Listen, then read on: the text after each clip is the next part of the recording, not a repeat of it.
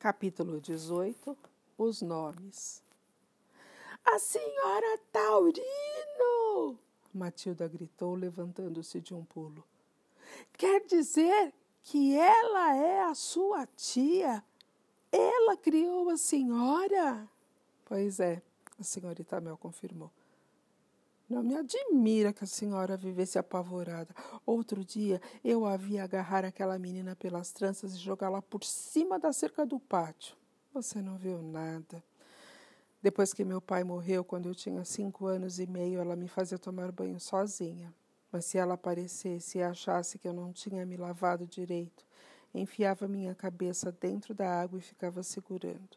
Mas não vamos começar a lembrar tudo que ela estava acostumada a fazer. Não vai ajudar nada. É, tem razão, Matilda concordou. Viemos aqui para falar sobre você.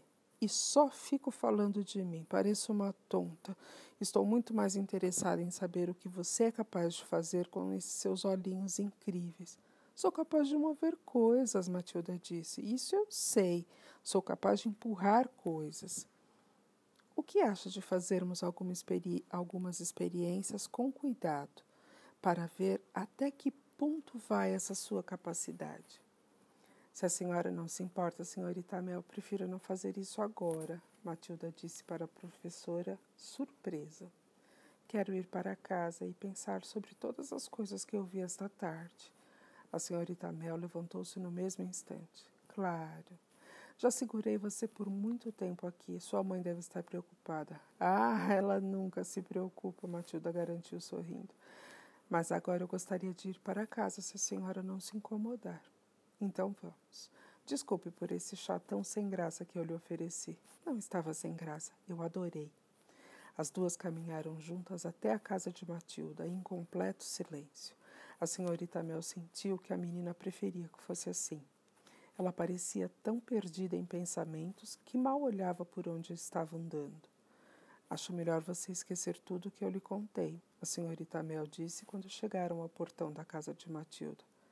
Isso eu não posso prometer, Matilda replicou, mas prometo que nunca mais vou falar sobre esse assunto com ninguém, nem com a senhora.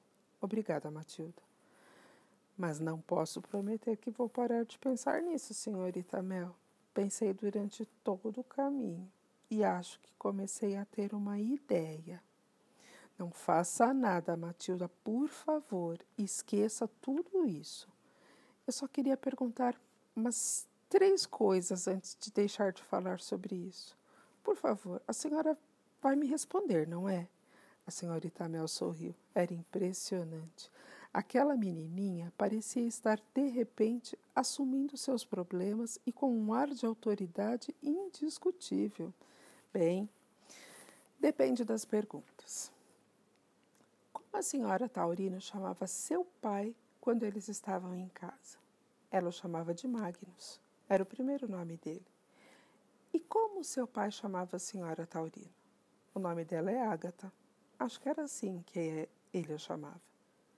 E como seu pai e a senhora Taurino chamavam a senhora dentro de casa? Eles me chamavam de Jenny. Matilda ouviu as respostas atentamente. Vamos ver se entendi tudo direitinho, ela disse. Dentro de casa, seu pai era Magnus, a senhora Taurina era Ágata e a senhora era Jenny, certo? Certo, a senhorita Mel confirmou. Obrigada, Matilda disse. E agora não vou mais tocar nesse assunto. A senhorita Mel gostaria de saber o que estava passando pela cabeça daquela criança. Não vá fazer nenhuma bobagem, ela recomendou. Matilda riu, virou-se e correu para a porta de sua casa, gritando pelo caminho. Até logo, senhorita Mel!